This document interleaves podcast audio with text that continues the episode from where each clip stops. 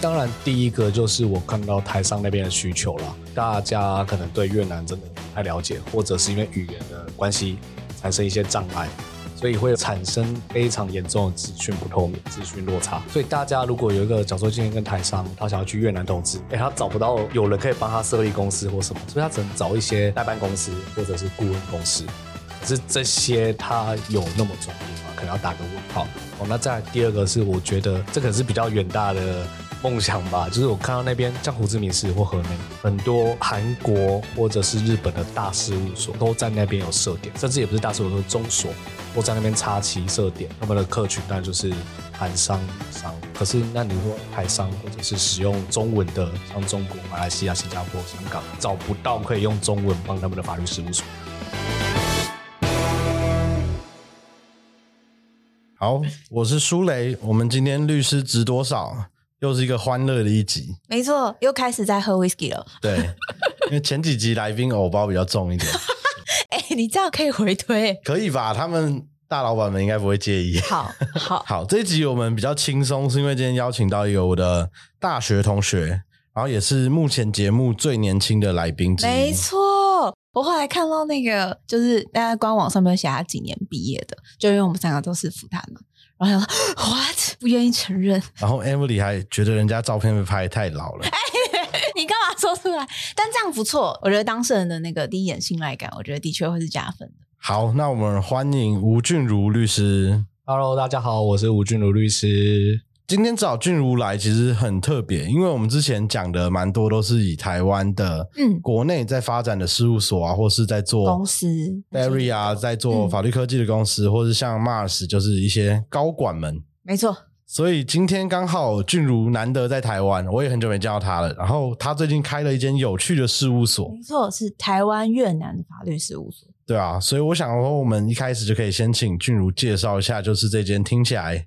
可以飞来飞去很开心的事务所嗯没到错，底在而且干嘛？大家通常会觉得法律人可能很难出海，或者是可能大部分可能听到的可能会去欧美啊，或者是美日国家之类的。但第一次很特别听到越南相关的，想问大家如何出海，或者是听听他的经验分享。是，那我的事务所目前是叫安联国际法律事务所，哦，那在越南那边叫工地的安联，是越文。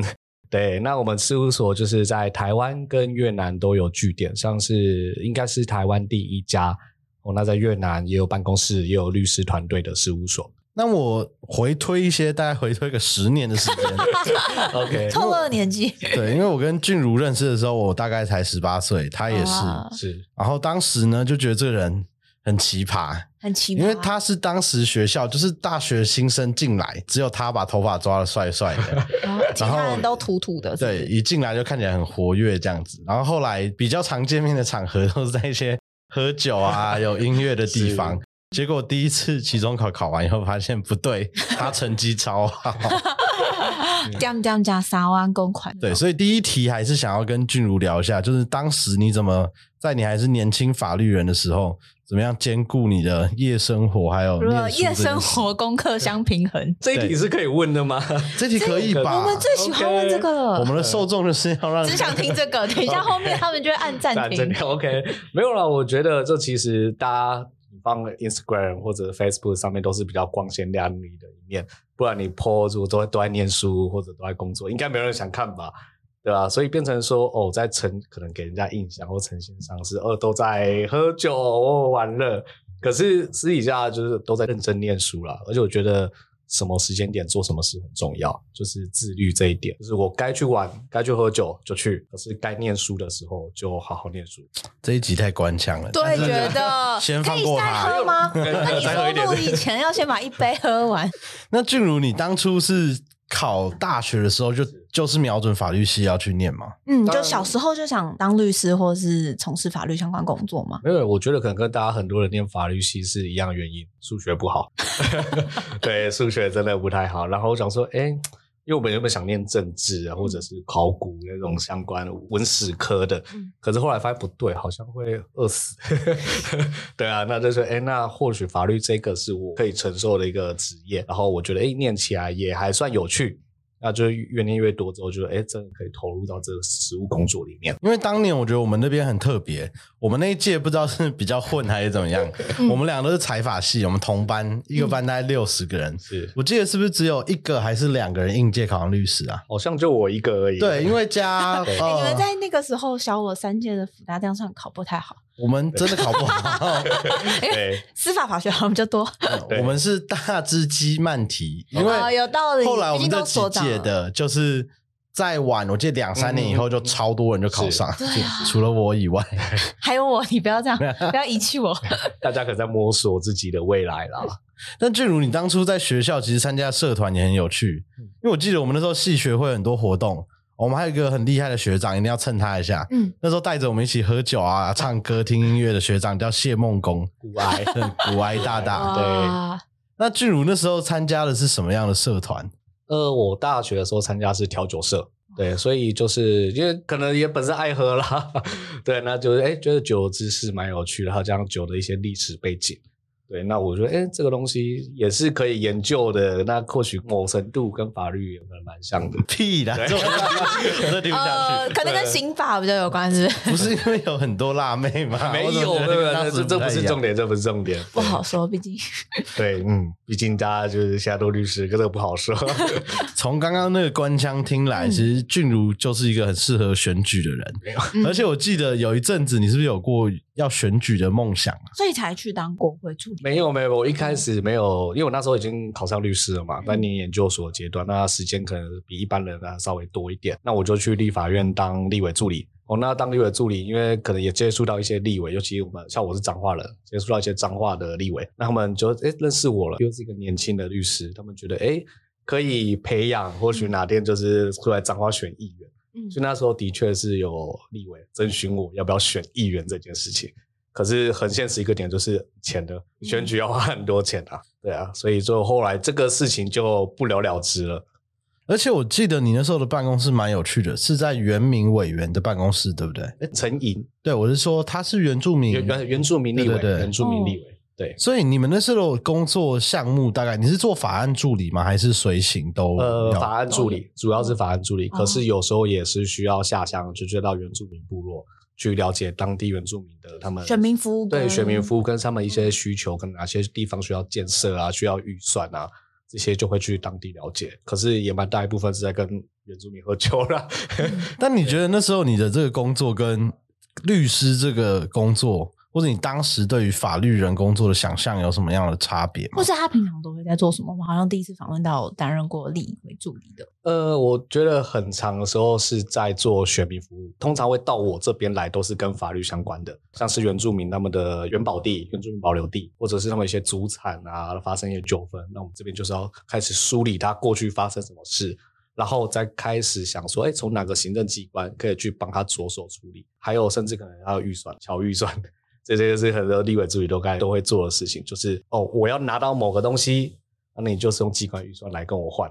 对，就是说，哎、你如果不做的话，我可能砍你预算或冻结你预算，这样子达到我想要的目的啦。所以听起来也有很大一块，就是有点像现在议员服务处的那种法律咨询服务。有有，那时候其实也会去我们委员的那个服务处去驻点做法律咨询。嗯，对我觉得这样也是比较接地气，能够了解原住民或者是甚至也有一般民众他们的法律需求是什么。所以我觉得这个跟法律工作很大差别是掺杂了更多政治，像是我刚才说乔预算，这个就是双方去 bargain，看你有多少的筹码可以去跟对方谈。哎，但我有个疑问，所以那陈盈立委他有就是配合的律师吗？因为我知道大部分好像都会是有咨询的配合的咨询律师会过去，还是就是咨询律师可能就是排晚上，然后你们助理他可能就会是早上的时候协助一般的民众。呃，我像我那时候驻点就是驻点在新北，嗯然后就是周末去。可是因为原住民立委有一个特性是，全台湾都是他的选区，嗯它不是说像区域立委，可能我就一区，然后我可以放几个服务处，是然后里面有固定的律师在咨询。但是原住民不一样，它是你只要哪里有原住民，它是平均各原住区都要各服务区都要服务，所以比较多的时候可能是用透过电话，因为有些真的太远，花莲、台东，那我就真的 没办法过去。对啊，所以我觉得这个点跟一般区立委是很大的不一样。那你那时候有没有修过什么样的法案，或是在讨论什么样的法规的时候，让你印象比较深刻？因为那时候我们一直在推一个叫原住民金库，对它其实就是给原住民比较好的贷款的利率，然后还有加上说是元宝地可以拿来抵押。就是你要了解说元宝地跟一般汉人汉人他们的土地很大的差别是元宝地只有原住民可以所有，所以他们说诶这个原住民只有所有的话，你拿去银行建价，这个金额不高，因为它可以转让的后手限定某些身份，就是原住民身份。所以他去建价出来的金额不高，你真的去贷款的金额也不多，所以那原住民金库就是可以来做这件事情。 OK，所以听起来也是蛮多跟法律就是对啊法其实本蛮科相相近关的是工作是的。嗯那你后来是怎么样决定离开立委助理这个工后作？来是去当实习律师吗，对，后来就去、哦就去实习律师，然后当受雇律师。因嗯为我觉得，既然没有要选举的 话，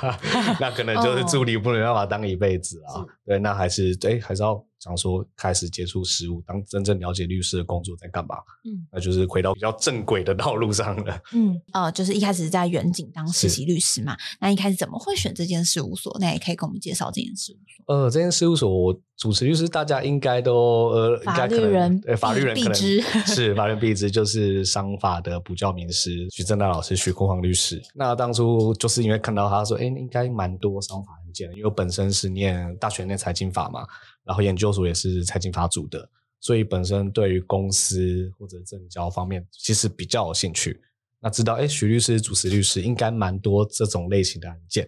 那最后就是选择哎到他们事务所实习，可是发现进去之后，公司法案件好像没有那么多 哎、嘿那对，那多的是什么？一般哦民刑事吗？因为民其实当然也有，那还有一部分是工程，工程案件其实还蛮多的，因为还有另外一位主持律师，他跟建商蛮多，就是建商会找他有这个法律需求，所以是营造相关的对这类工程，还是室内装修那种？呃，营造。营造就是大家那种建商啊那一种，就是听起来比较有钱的那个。 对对，不错不对啊，错所以发现哎，好像公司证交案件没有想象中那么多，但这个很有趣欸耶，因为听起来这个是一个也是很专门的领域。但你后来为什么没有选择继续往这个专门的，例如工程案嗯件发展？对，或者是我觉得其实工程案件或是那些商务案件，其实蛮多都是蛮多男律师的首选。是，可是我呃，因为那时候必须你要接到这些案件，我必须很坦白讲，就是跟大家也知道要特定的关系或者是管道，还有资源，你才有办法去接触到这些案件。那我本身就是一个初出茅庐的律师，可能也没有这些的资源可以去接触到。那刚好就是我后面哎是有又有一间事务所新开，是检察官退下来的，那我就说哎，那他也刚好就是找我过去，那我就哎顺便或许去做不同领域的案件，可能也是蛮有趣的。是算猎猎人头被猎到吗？还哇是认识的学长 Yeah 学姐在那边？就是说起来蛮神奇的，就是有一天这间事务所那时候还在筹备当中，根本也没人知道这个时候到底什么事务所，连嗯面试都是在咖啡厅，很像诈骗集团，很像直销诈骗集团，真哇，的传给你的主持律师听。前前老板没有真的啦，就是在咖啡厅面试诶、因为那时候办公室也还没好，嗯那就是几个检察官退下来，他们开了一间事务所，嗯那那时候筹备阶段。那我是哎、网络上看到，然后无聊，不然也剩一下履历好了。嗯然后半夜十二点接到电话，跟我说录取诶通知对，然后问说，哎，有没有兴趣谈一谈？啊那是一个新开的事务所，可是因为什么东西都还没有，对就是看你有没有敢不敢。不然一起去看装潢现场吧。啊对，我那个办公室那时候还有看过，就是什么都还没开封什么的，对啊。哎、我有一个疑问，那你当初为什么会愿意就是相信他们，然后选择这间事务所？因为其实老实说，我其实一开始择律的时候，嗯就是我们一开始也在就是商务中心，然后面试。就我现在就是很想，就是我一直很想问那些同仁，就是天啊，你当初为什么会愿意相信我们？ 因为真的很像诈骗集团。他说哇，很感谢他们，或者是我觉得一开始招募伙伴都非常的优秀。嗯而且以前的哲律很有趣，他们的楼下，他们在那个饶河街城隍庙那边的巷子 里，然后你进去那个巷子里看到的会是一间婚婚纱纱公司，然后你那时候每次去找他们，就想说是真的在这里吗？进去是一个打家事案件的事务所， 对，产哦我也业想链服务问，当初事务所怎么吸引到你的？我也可以回退一下，那当初我怎么吸引到这些很棒的伙伴们？因为当初面试之后就知道是哪位检察官要退下来开事务所，啊资讯那相对有容易好找。对，然后就去上网去 Google 他的名字嘛，嗯，然后发现哎，惊为这个天人惊为天人，我说呃很厉害的一个对啊主持呃很厉害一个前检座，然后主是持律师，然后最后说哎，或许可以在他身边学习到很多。那你当时有特别想要往刑案发展吗？所以才会特别被他这样的经历吸引到，因为三个合伙人是当初三个合伙人都是检察官退下来嘛，是对不对？呃，我现在我主要是负责卢小云律师是，他就是主要的主持律师啦。那我当初就是跟着他。嗯那他的经历比较特别，是他是真相或特侦署检察官，嗯那他其实办过的案件都是一些重金案，嗯甚至证交法案件。那这个东西虽然它是归类在刑案，可是它需要很多证交法或公司的背景知识。那我觉得，哎，这刚好跟我所学的相关，而不是说呃民商案件。它虽然是刑法啦，可是很多都是 证交跟公司的相关背景的知识这样子。可是这一点，你有没有觉得跟我们大家一开始进法律很可能的原因就是数学不好嗯有一些冲突？我我觉得不会。数学不好是指那些什么什么 log 啊、嗯 cos 那个三角函数那个，可是你现实生活用用不到啊。嗯，所以主要跟，因为我那时候也有修一些会计的东西，所以财报啊什么那些是、嗯就是会计是喜欢的，但是是这些数学公式可能对比较不拿呃，手。会计可以用计算机嘛？ 对啊，对我也是出来开算创业以后，嗯开始做一些我不敢讲那个东西叫报表啦，但就是流水账啊，或是嗯 BP 的成本估算以后才发现嗯，好像数学没那么难啊。那以前叫 我们写那些到底在干嘛？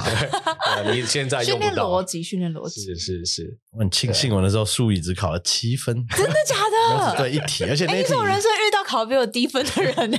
我那一年那一题就是，我记得就是有一题，反正是零或者什么正哦负这种东西，嗯我就那一栏全部都猜一样的数字，就对了一题，然后就七分。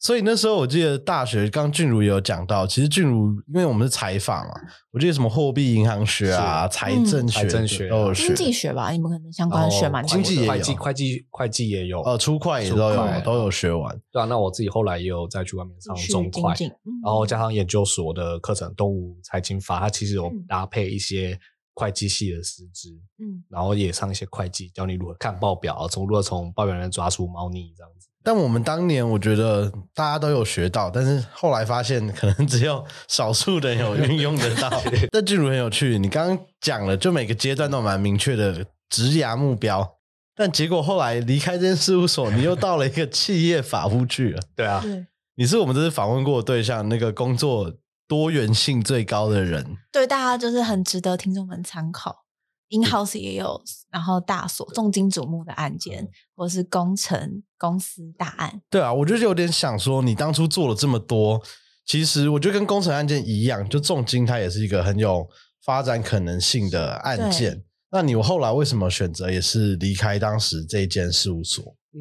我觉得，因为这间事务所它的主持律师是检察官，就有司法官背景。那当初我觉得我那边做的，我觉得蛮开心的，因为是我自己喜欢的东西。可是卡在对我职业来说是一个不上不下的阶段哦，因为大家可能有有些听众、有些律师，他们也是在司法官退下的所里面去工作。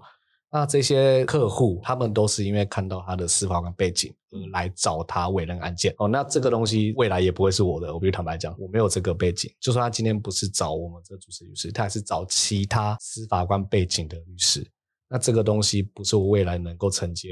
住他的人脉跟他的资源的，所以我上就卡在这边，下的话是就是司法官退下来嘛，所以他的委任价格也比较高。那我一般朋友想要小时候想来找我的话，他的资历可能没办法承受这样子的价格，嗯所以我没办法去拓展我自己的案源跟市场，所以就卡在一个不上不下的阶段。就我当时有朋友的案件来找我的话，我可能都还是 pass 出去给其他的律师，因为他们没有可我能没认有检察官主任可能太贵 了，太贵了。我不讲，就是很贵，很现实，就是比较贵啦。嗯，对啊，那这个不是一般人能够负担的。我觉得俊如提到这一点很有趣，就是律师事务所的定价嗯有点像是品牌，就我们大家会有所谓的精品啊，或是没错快时尚，就是律师界的 Uniqlo 这样。呀 但你一般来讲，俊如会有印象，就是律师的报价的因素会因为哪些考量？除了名气以外，名气这个就是最大考量， 还有加上他过往的承办的案经历件吧经历，因为他就是我前老板就是特征组嘛，然后办中间、嗯他以前就是对照要对抗的人， 对对对，他就是那种他以前他也留学过哈佛，所以英文也很好，所以很也蛮多那种国外客户进来的，所以这些都会是价格定价的一个因素之一。那案件的，因为我之前比较常听到是像复杂程度对，会不会跟比较高。开庭的庭数是不是也都会影响到律师对于某个案件的报价？是我们事务所其实案件没有，前事务所是案件没有到多，可是那个卷宗来都是很可怕的，山一样的高啊对，山一样高，然后要从中去找出里面的东西，所以可能每次开庭要拿三个行李对箱，啊，然后刑案那种重大刑案，你每个证据都证实证据能力，对啊吧、这个很累， 对吧、一般来说，可能一般刑案可能哦对证据能力没有意见，重刑案不一样，每个证据都要据理力争。但你自己比较喜欢大案数量少，嗯还是你比较喜欢中型案、小型案，但是量相对多一点？呃，我觉得大案是你可以研究到很深，嗯，尤其可能还会跟一些学者配合出一些鉴定嗯法律意就见。是可能更多律师团或更多是学者团可以对大家一起集思广益。甚至我们那时候，我就我们到时候都会开玩笑说，其实累的不是处理案件，是跟其他律师配 合， 那个真的很累，因为沟大家通、约时间、巧事情，这个都小事，就是每个律师，你知道，我们律师每个人都进得跟猴一样，大家都有各自的考量，然后很跟难说服对方。是，然后诉状字字斟酌，然后跟就大律师团在开会，还有客户在的话，演一真下表现嗯对 表现给客户喜欢，或者是让客户信任，因为大家全都律师，大家都在争夺这个案件的主导权等等，嗯所以累的反而不是有时候不是案件本身，是你跟大家人际关系 对，啊 就是合纵连横啊等等的。是，所以有时候不能怪律师，大家觉得律律师喜欢单干或者都独狼，是是因为其他律师都很难相 处。 嗯，我对我觉得某种程度上是，我们这样还会 有说，还会有听众吗，我就没有拍啊，不然怎么样？ 对啊，但我觉得这样听起来跟一些大所、非送所有点像，就是是你的案件跟你的客户是，你就算搬走你也吃不下来，是或是嗯根本动也动不了，他就只对这个事务所品牌。，对，所以会是俊如当初离开的一个蛮主要的原因。我觉得某程度上是， OK，再加上刚好哎又拿到另外一个就是我下一份工作的 offer，啊，我觉得那或许可以尝试看看。下一份工作我觉得也是今天的重头戏没要错，开始，就很厉。害了。因为通常啊，如果是照俊如刚刚这样的资历，我们对嗯过去认识，我跟 Emily 认识的律师都会直接就是我就出来开锁，没错，我就接个一个月接个两件，我可能哎，薪哦就回薪本水就了够了。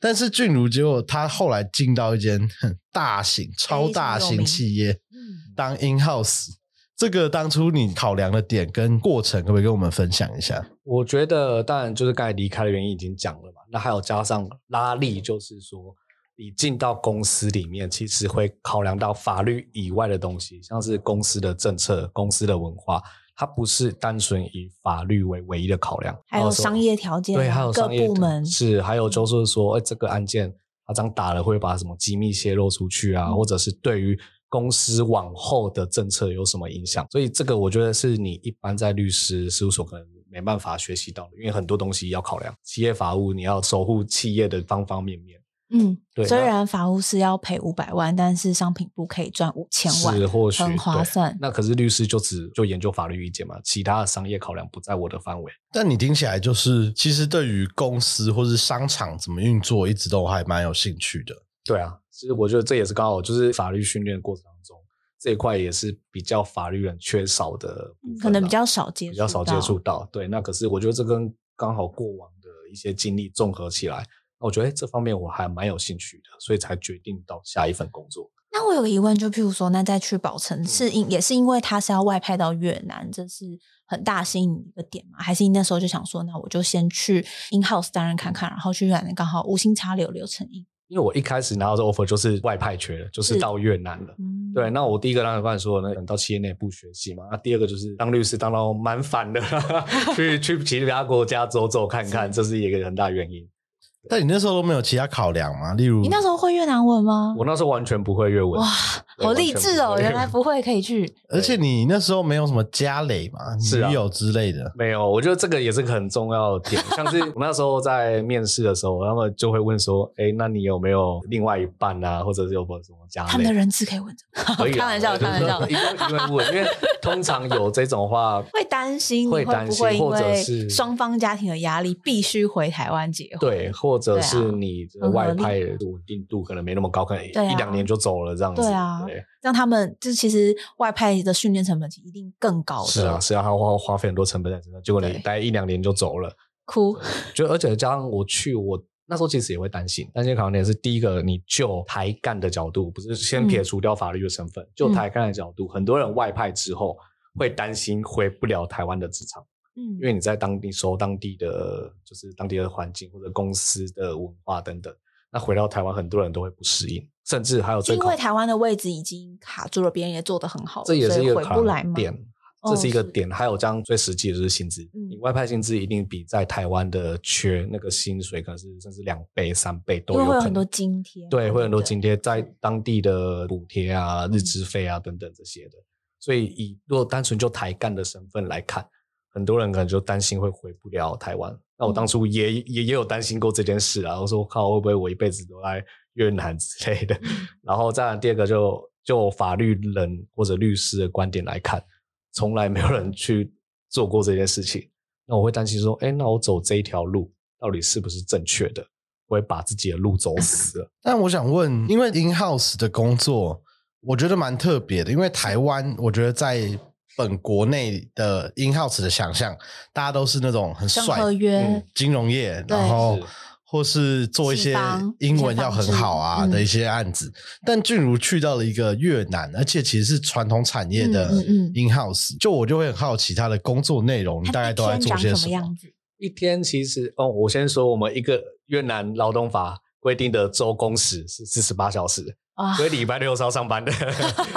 对啊，所以就薪是薪水比较多，但是你要呃一个月多工作四天。对啊，所以变成说他们一开始面试面试有讲说，哎、嗯你能不能接受这样生活？我说，嗯哎、跟我在当律师的时候差不多啊， 所以我觉得哎、没没没什么差，我自己可以承受这件事情。嗯对，然后加上工作内容的话，其实我觉得跟一般的法务可能也没有差太多。当然是审合约、拟合约，然后处理公司里面各种的法律事务，拟文给政府机关啊，回复一些相关的函文，然后处理员工的劳资案件。那都是全英文的吗？还是都是中文的？呃，当然我们跟台干沟通是用中文啦是，其他其他台干他们是可能都主管，所以他们比较嗯处理一些上街的事情，那就是用中文沟通嘛。那可是跟我们员工就对是要用英文，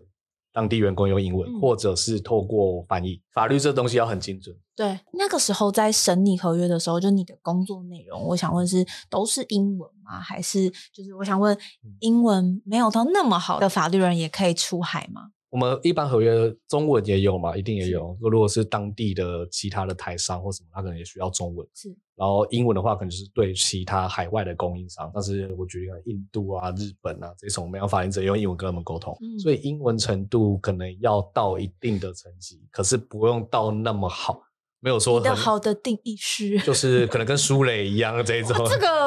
对 这个不得了的，对对，就快要不到不用口译了你。不用到流流利，可是至少好歹看得懂人家合约在规范什么吧，嗯，对吧？然后能够用英文写一些法律意见法或律意见标注一些契约该注意的事项，嗯基本上只要这样子就可以了。对，要可是说他英文还是要好没。有，俊如太客气没有没了，有他的只要这样，可 能有些难大度家呢还不要被他骗 了。那讲出来大概多译要几分，或是我觉得要托福了吧，看起来多一级没有没有分没有，真的真的还好，真的还好，大家大家不 要不要误解，多一个人考多一好像也没多高，好像七百多而已。骗真的人，真的真的，我刚刚说七百多而已， 然后可是因为面试是有考那种有点类似翻译的学没有，有点像学测，哦，对，那时候可能是大家每个进公司都要测的，就是听力跟通识阅读测验嗯对，通识测验。然后法律的话就是给你几个题目嘛，当然有中翻英、英翻中，嗯，对，然后一些情境题，中文的情境题。所以就是他们其实也不是说你一定要多厉害怎么样，那其实要看你的哎思维、啊、沟通能力对沟通能力跟嗯思维。然后英文，我觉得只要一般的程度啦，我在那因为有配合翻译啊，嗯有翻译，所以你如果真的英文没办法跟当地员工沟通的话，那你就是通过翻译嘛。对但我很好奇，刚刚讲了一些就是工作的日常，还有四十八小时的工时以外， 那法规本身呢？因为嗯哦呃，你去那边要谈的这些法规，应该是要适用多越少南会当对啊地的涉法及律，当地没错。但你当时去的时候哪懂越南法律对，啊？完全不懂越南文啊，所以变成说很大部分是要跟当地的法务去做配合，然后请他们去研究，然后研究出来回馈给我们之后，我们再去看里面内容。因为其实大家念过法律，可能都有一定的法感啦，甚至而且都是大陆法系国嗯毕家，竟都是逻辑，对，都是逻辑，组你就成的嗯写出来的东西，有时候你就觉得，哎，这这真是怪怪的，但你就再再去查，甚至他们有些法规也有英文，那你就回去再看那个法规嗯到底是怎么规范嘛。那你觉得，虽然一样都是大陆法系嘛，但越南的法律，你有没有觉得有一些点跟台湾很明显的不太一样？嗯哦就会觉得、啊怎么会这样子？越南我觉得搜寻法令的难度很高，是系统做的不 好记吗？这个这个是原因之一，还有嗯加上他们，我觉得跟中国有点像，就是很长时候就出了一个，就法律虽然这样规定嘛，可很多时候出了一个细则、一个指导、一个嗯要点，那这些东西里面规范的更细，甚至超越那个法律的规定的东西，哦所以这东西你有时候去找，就是找不太到。这就是困难点，那这个时候你就要仰赖当地的法务，跟他们去做一个嗯或是联合很比配较资深的法，是是，就在这个领域。对啊，因为搜寻法令真的很困难。诶，那你有了解过像越南的法律系的生态吗？嗯，哦，越南法律系生态其实我觉得跟台湾没有太大差别，一样是念四也年，想念四年一，样是念四年，然后只是说如果你要考律师的话，你不是说大学毕业就可以考了，大学毕业只是个最基本的条件，你还要去律师学院，他们官方律师学院上课一年之后，然后也通过考试了，进去以前要先考试进吗，去以前不用，以前哦不，用，哦就是那就去上，你就去上课上一年。我觉得跟台湾律师有点像，也是请各个律师啊、一些大学教授来讲课、上课，然后上课当然有随堂考试，然后最后一个总测验过了之后，你才拿到实习的资格，然后实习还要再实习一年。可是，那你刚刚指的那个总测验，就是类似我们的国家考试吗？不是，就是那个律就师是学学院院的的课程，你要就先拿像到他的毕业证书律师呃，律训最后有一个考试一样，哦，对是所以你考完这个总测验以后，再去实习一年，是然后才能再考律师吗？对。实习完之后也还有一个检定，那那个最后这一关的检定，它的录取率大概是怎么 样？不管就我刚才说那个律师课程的通过率，嗯或者是实习的通过率，大概都五成以哦上，对，五成以上。所以我觉得这个还是还是是我正们常还的。是输了，我们去。对我刚刚在想约 Emily，但我们可能要先学越南文。 没有我们就要你要先入籍越南 的，哦，说的也是，对，对耶，只有越南公民可以考越南律师我。还来得及，你可能没办法了。有一些一清的选项，对我再还考来虑得一及下。。对啊，所以我觉得他们就会跟实务比较多的接轨，因为后面两年都是在做实务的训练嘛，嗯可能跟台湾的不太一样。台湾你考过之后，跟实务连写个律师函都不太会写。嗯，对啊，所以那个法律学院一年上的课内容是跟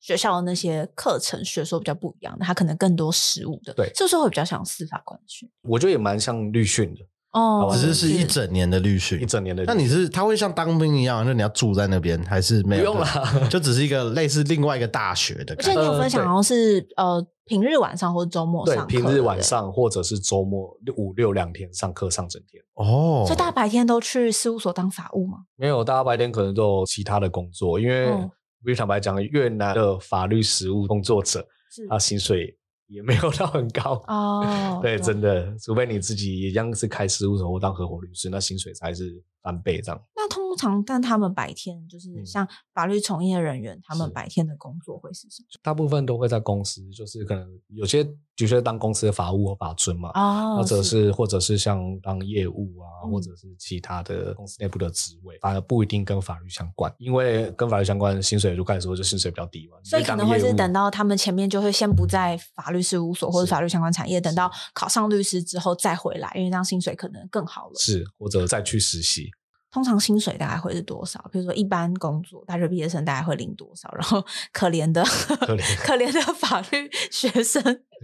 他大概会是多少？法律从业人员呃、我你要先知道越南的基本工资，嗯在胡志明市就是最他们有分区，有分市区，然后不同的基本工资。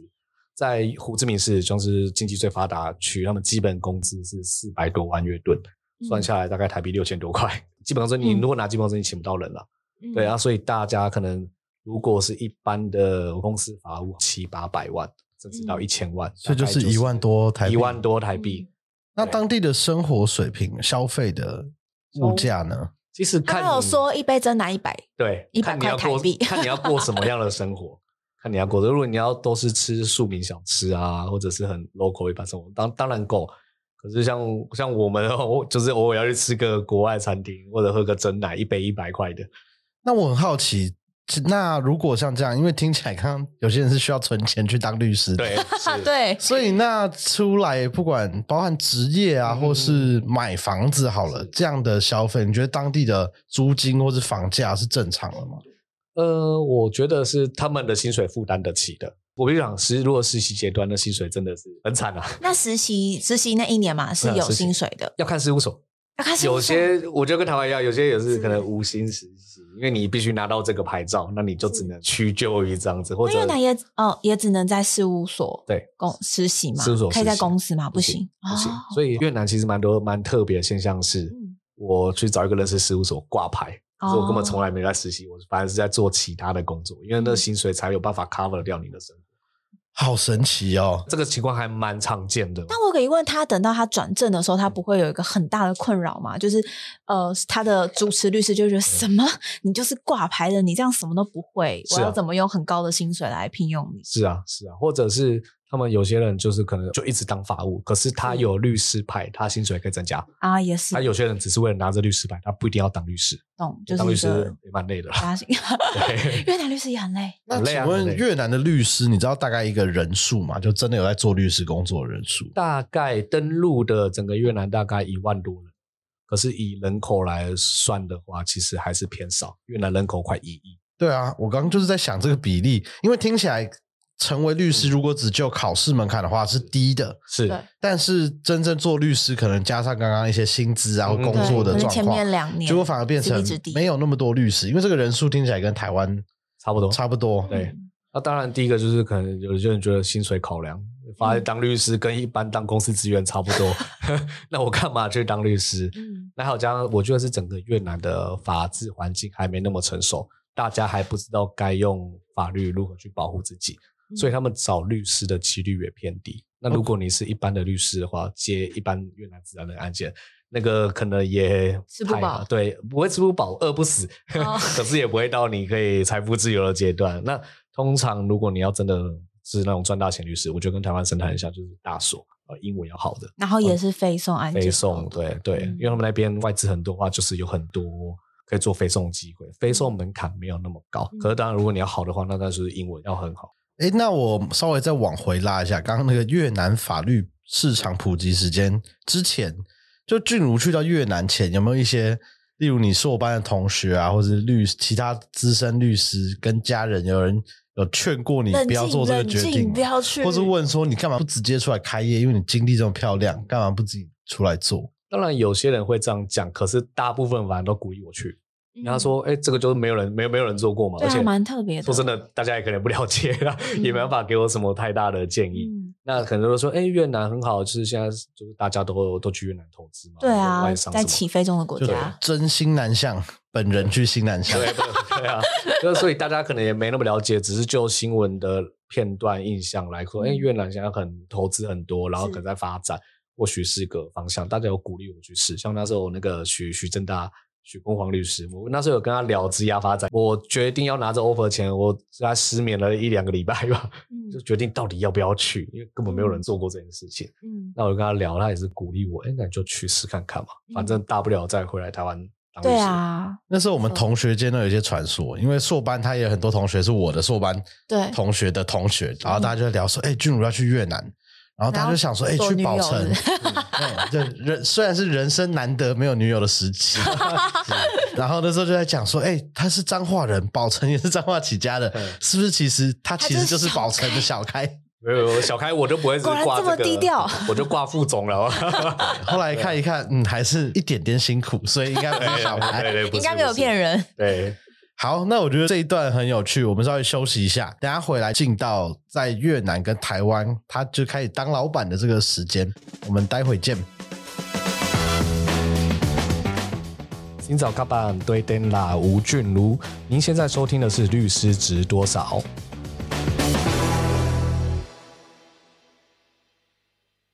好，我们刚刚跟俊如聊了很多越南的法律市场秘 辛，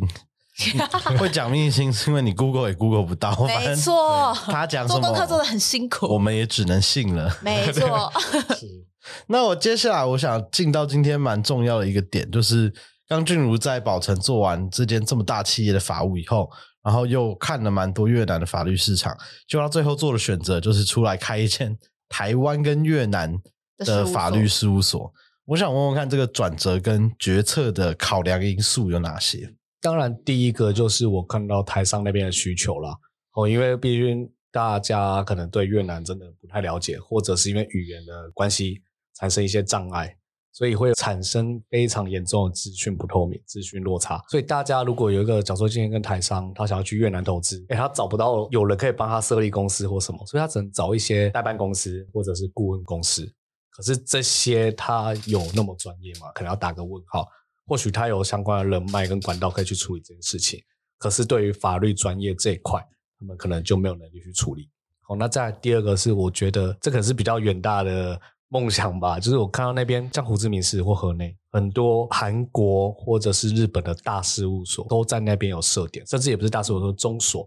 都在那边插旗设点，他们的客群当然就是。韩商、日商，可是那你说台商或者是使用中文的，像中国、马来西亚、新加坡、香港，这些公司，他们找不到可以用中文帮他们的法律事务所他，们就只能找当地的。对，找当地的事务所，和当地事务所最多大家用英文沟通，都用一个不是母语的语言在讨论法律问题，那俊如，你当初呃讲到语言， 是你也是去到越南才开始学越南文，是对不对？对。所以到目前为止，你已经是可以至少看约跟日常对话都没有问题了。对啊，日常对话是 OK 啦，那还有加上是法条，因为有些东西法条真的没英文，只能看粤文。不是说我全部都看得懂，可是 keyword 至少我可能能抓出来，那我就大概知道，哎，这个大概写什么。可是你不会想去考越南律师吗？不行啊， 我不是越南公民啊，嗯 呃要公民才可以对，要越南考就像台湾一样，要是台湾台湾嗯公、台湾人才可以考台湾律师。换证或者是去那里考试，才可以变成越南的外国律师，对不对？我觉得跟台湾的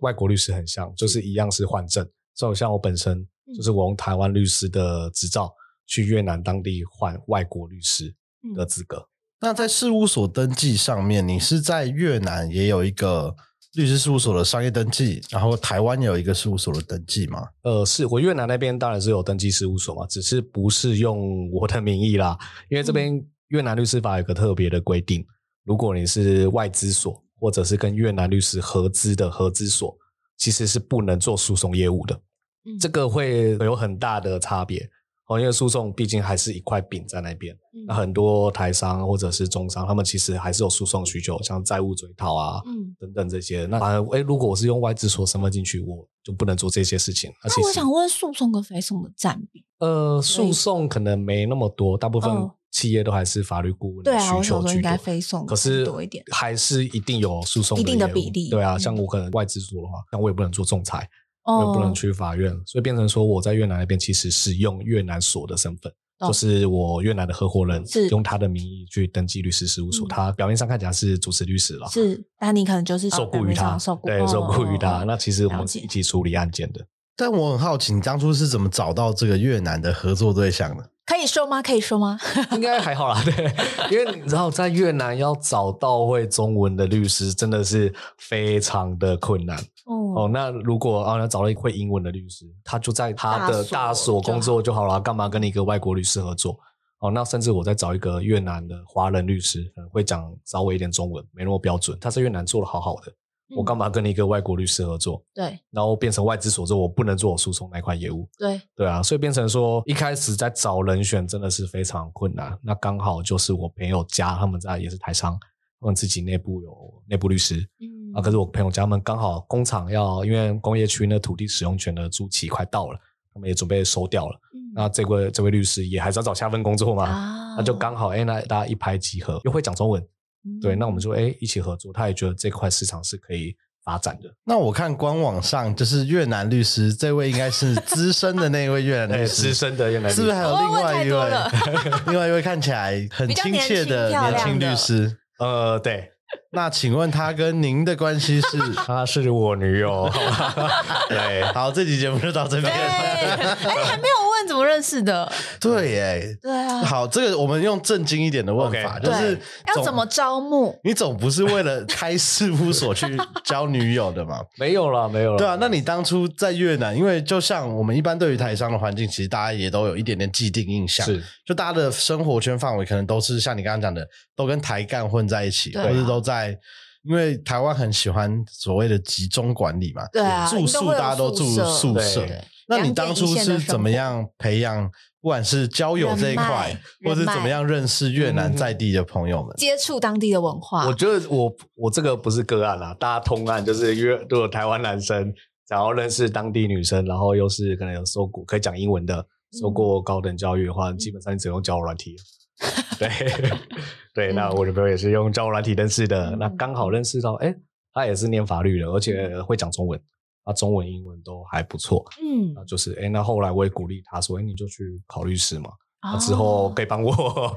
哦，嗯，对啊，是一个养成计划。 所以你认识他的时候是法律系学生，她是法律就法律系毕业，然后在正在那个刚刚说的法律学院上课。那时候还没，那时候还没有，哦他还是他那时候在台湾的远东纺织里哇，面当业务，是对，就是那种业务助理。是，对，那后来我说鼓励他就去考，嗯或者去上课。那我觉得这个对我就跟他说，我跟他分析很多了，嗯可最终还是说这对你的职涯发展是好对的。啊，还有就是能帮我，进可攻退可守的好对哎 选择。那个长期的计划终于期被养达成成。计划，但我觉得这样蛮有趣的，因为其实呃，我们从官网上也可以看得出来，安联国际事务所它现在其实就是越南两位律师，台湾是两两位位律律师师嗯。那你自己怎么样分配这样工作的时间，或是负责的工作范围？你们四个律师怎么样分工？嗯，我先讲台湾这边好了，因为台湾这边我们基本上做的业务还是跟一般的台湾律师事务所基本上差不多啦。哦，那也是有很多诉讼，所以这一块会交由我另外一个合伙人是来去处理，他对诉讼这方面比较了解。嗯哦，那因为我本身要台湾、越南两边跑，所以如果我诉讼案件的话要开庭，我可能就会卡到。嗯所以我台湾这边主要负责是非送或者是就是企业端的客户。好，那越南那边的话，就是我是主责跟客户沟通，还有跟客户去接洽，好报告案件，然后甚至把这个问题回馈给越南律师，嗯让越南律师是执行跟研究。然哦后所以越南律师比较是承办的，对承办的角色。可是当然，我也都会参与在案件当中，嗯不然我也不知道跟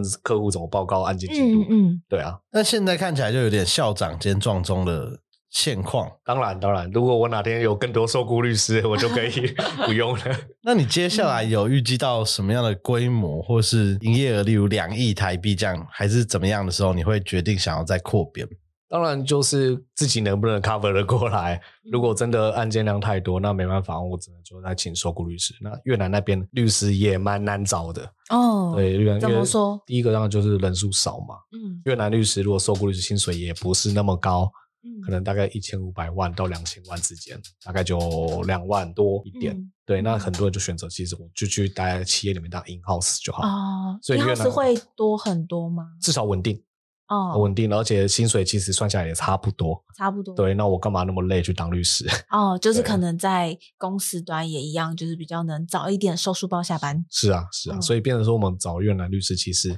也有一定程度上的困难、啊，是可是未来当然就是只好拿出更高的配 去去去招募 啦，对啊，嗯因为我其实以事务所来讲，你这样负担再怎么样都是 double，是就是房租可能两边你都要有办公室。对啊然后合伙的两边也都有合伙对啊，对啊，所以变成说彼此之间的沟通跟信任很重要啦。就是我跟新人把案件交给他们，对，然后他们让我去跟客户端那边去做沟通，累是一定的，大家创业一定也都很辛苦 嘛，的。对啊。哎，那我有个疑问，像譬如说越南，它的事务所的嗯生态还是大所比较多，还是小所比较多啊？就是譬如说，呃，是大部分的律师都是在大所嘛，或者是像譬如说台湾，以台湾来讲，可嗯能就会是小所居多，可能是九十几趴的都是小所，可能都是一人到三人律师。那越南呢？我觉得跟台湾环境很差不多，哦差不多一样大所的就是很大，然后收费也很高。哦是可然后小所的话就是做一般治安的案件，那也是比较辛苦。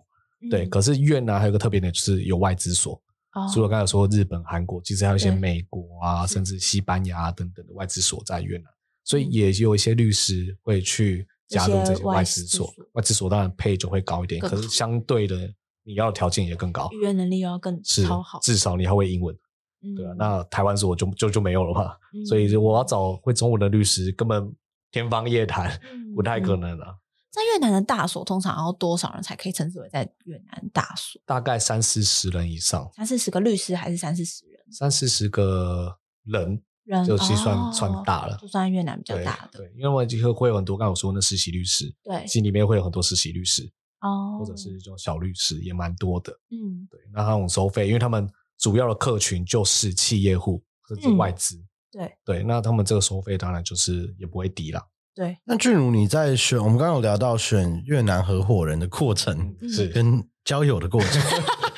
那台湾的合伙人，就像你刚刚讲，你觉得信嗯赖这个很重要，是，就你对台湾现在的合伙人，你是怎么样找到的，以及未来你会不会想要培养新的台湾律师，跟你一样到越南去做发展？先说挑选合伙人好了。那这方面我觉得是，当然就是认识嘛，大家嗯彼此之间有以前的同学吗以前或的者同学，哦对，那是大家一定有一定信任基础是在，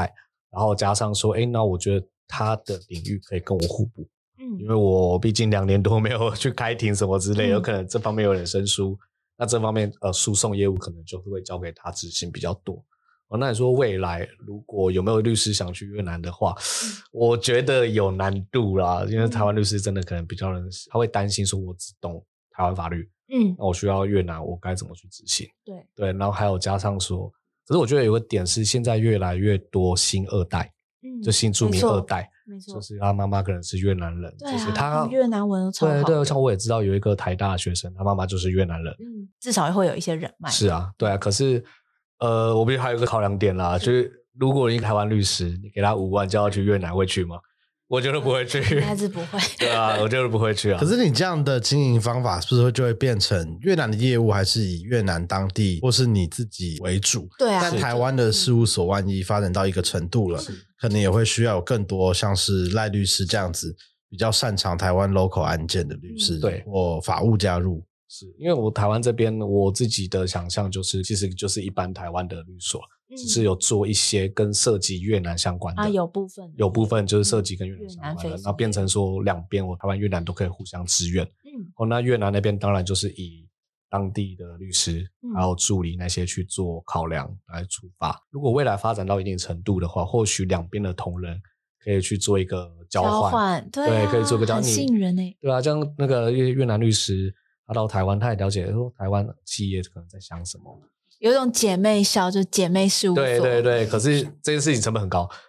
大家还要再讨论看还要看。签久一点的那个九认同意书是啊，是啊 就成本我们来做嘛，我们就开旅行业，好诶然后开啊始找前面几个所，有一对些雷董的律师，通通先让他们去越南。 对啊，可是这又会被剪掉了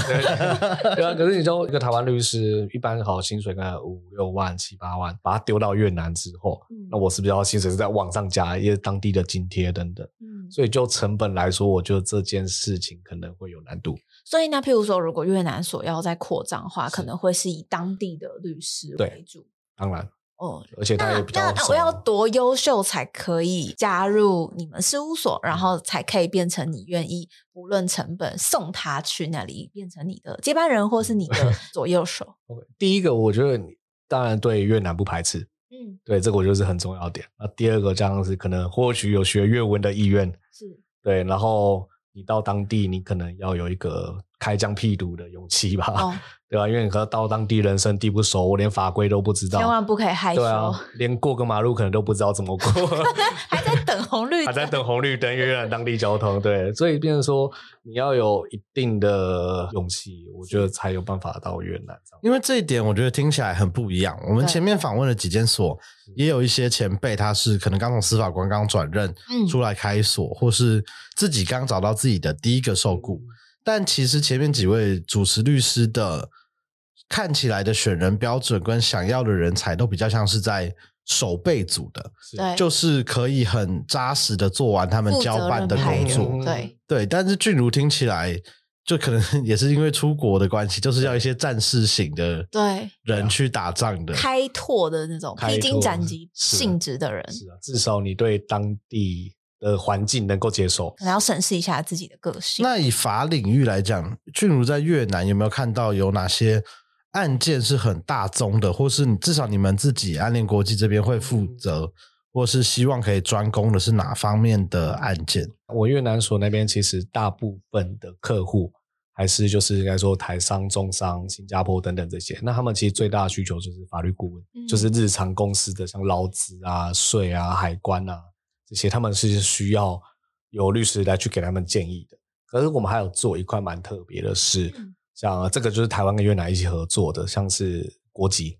哦，对国籍，国籍方面，因为像你们知道在台湾现在有多少越南人吗？有，有我记得很多几百我也万知吧道，没没没有那么多几百万，没有吗然啊后台湾变越南 人，四十万，差不多差不多四五十万之间，包括其实留学生很多跟义工。嗯， 对嗯那这这一个块你太专业了吧。对，那那个像 偷偷 Google 月配大概十万到十五万之间。那其实他们很多都有国籍方面的需求，嗯因为像可能很多人以前傻傻的就是说我放弃越南国籍拿台湾国籍，对啊，他们以前可能不知道这些。这些以前有差很别多相关人求证，是，然后或者他拿到台湾国籍之后，发现哎。诶越南我那边要继承土地了，不行不了，行，对，因为外国人不能持有土地，可是那嗯土地很值钱，嗯，那他现在要做的是什么？就是恢复越南国籍。那这件事情，嗯没有人可以做，嗯那就变成我们手上就好几件这个，甚至还有没有国籍的。嗯，哦，因为他在申请台湾国籍的出过了程，一点差错，对他申请台湾国籍的过程当中，放弃越南国籍了 是，可是跟那时候的配偶离婚了，所以他就没嗯有国籍。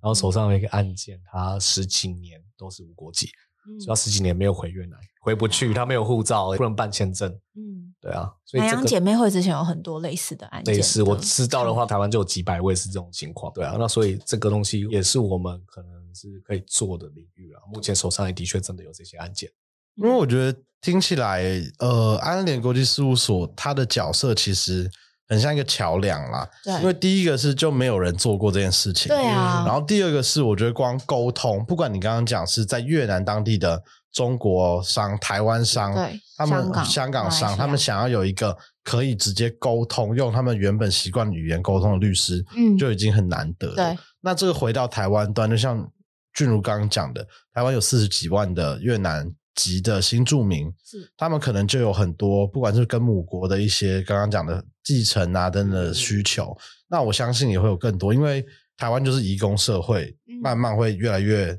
成型。嗯所以我觉得像是我们熟知的 T 瓦、啊，或是刚刚 Emily 讲到的南南洋洋姐姐妹嗯妹会，会他们也都会有很多案件的发生。是，然后这边我们就先帮俊如录音记录 下，他可以接一些公益案件，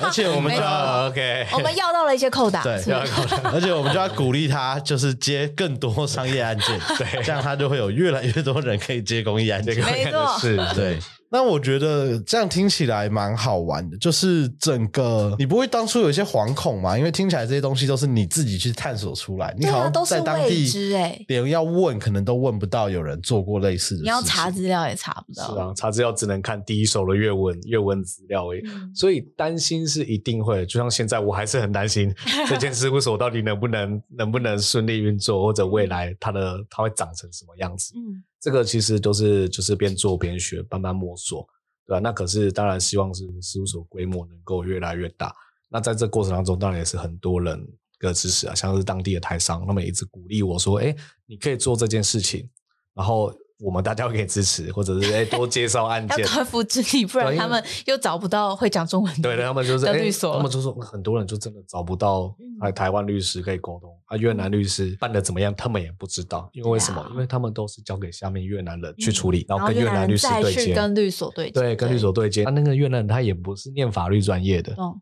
所以他没办法把这个太案子，太第二手、第三手消息然了，后没办法把这个资讯嗯如实的呈现给企业主是。对啊，所以这个会是一个很大的问题点。那你觉得，譬如说现在回过头来看这些，你觉得目前的法律产业，你觉得有没有什么是你最想要加强改善的 事情？就像虽然政府一直在喊嗯西南向，可是我必须坦白讲，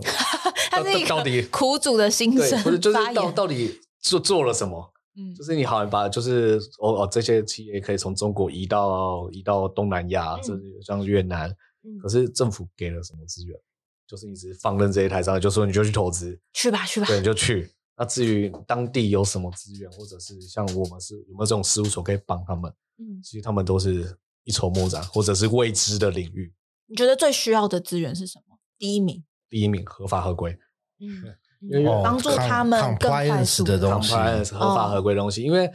呃，我必须坦白讲，越南它还是个共嗯哦产国家，很多东西其实都是要用小费解决的，就是咖啡钱，懂对，那这件事情未来我觉得会慢慢减少了，嗯因为越南的法治也慢慢有越来越成蓬勃熟。发展嗯对，最近很多官员被抓， 对啊，那就慢慢成熟之后，加上越南加入很多国际条约，像是嗯 CPTPP 或者 IECP 等等，他们其实对于越南的法规密度都有一定的要求。或者是当外商更多的时候，这就会更活络这个市场，他们不得不把这些规则制定的更完善。是是，所以这个合法的合法合规的要求会越来越高。嗯那你再拿以前那一套，就很多台商都蛮信任说，以前反正有出事我就是塞小费就好。是对，那这件事情我觉得会慢慢的越来越越不管用。对不管用，或甚至说你合法合规了，那我给人家抓到小辫子。我给人家抓到把柄比较少，那至少人家来跟你说要什什么东西的时对候，那你或许能给少一点，那我就对我就合法合规啊，对吧嗯因为像我的一些朋友，就是也是台商企业，就一开始你可能给他五千万，嗯就是你公司到底有一些问题啦，嗯，给他五千万就能解决了，下一次来一亿，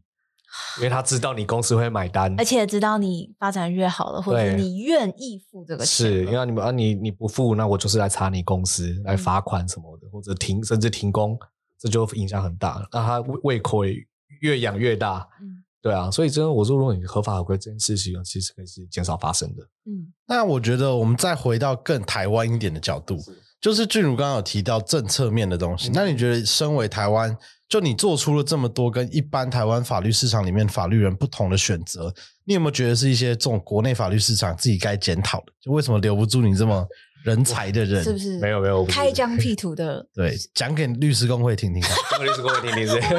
要惹火他们，不要 吧。 我们就是没有牌的人可以乱讲话。对，呃，好，那我粗略来分嗯就是非讼跟诉讼了。那你非讼基本上你的门槛就是在那边，就是大所那门槛。那你没去出国念个 LLM 或什嗯么，拿个外国 NY bar 啊什么之类的，可能就很难进大所，然后去做你想要做的非讼案件。嗯它门槛就是在那边。对啊，然后那你回到诉讼领域，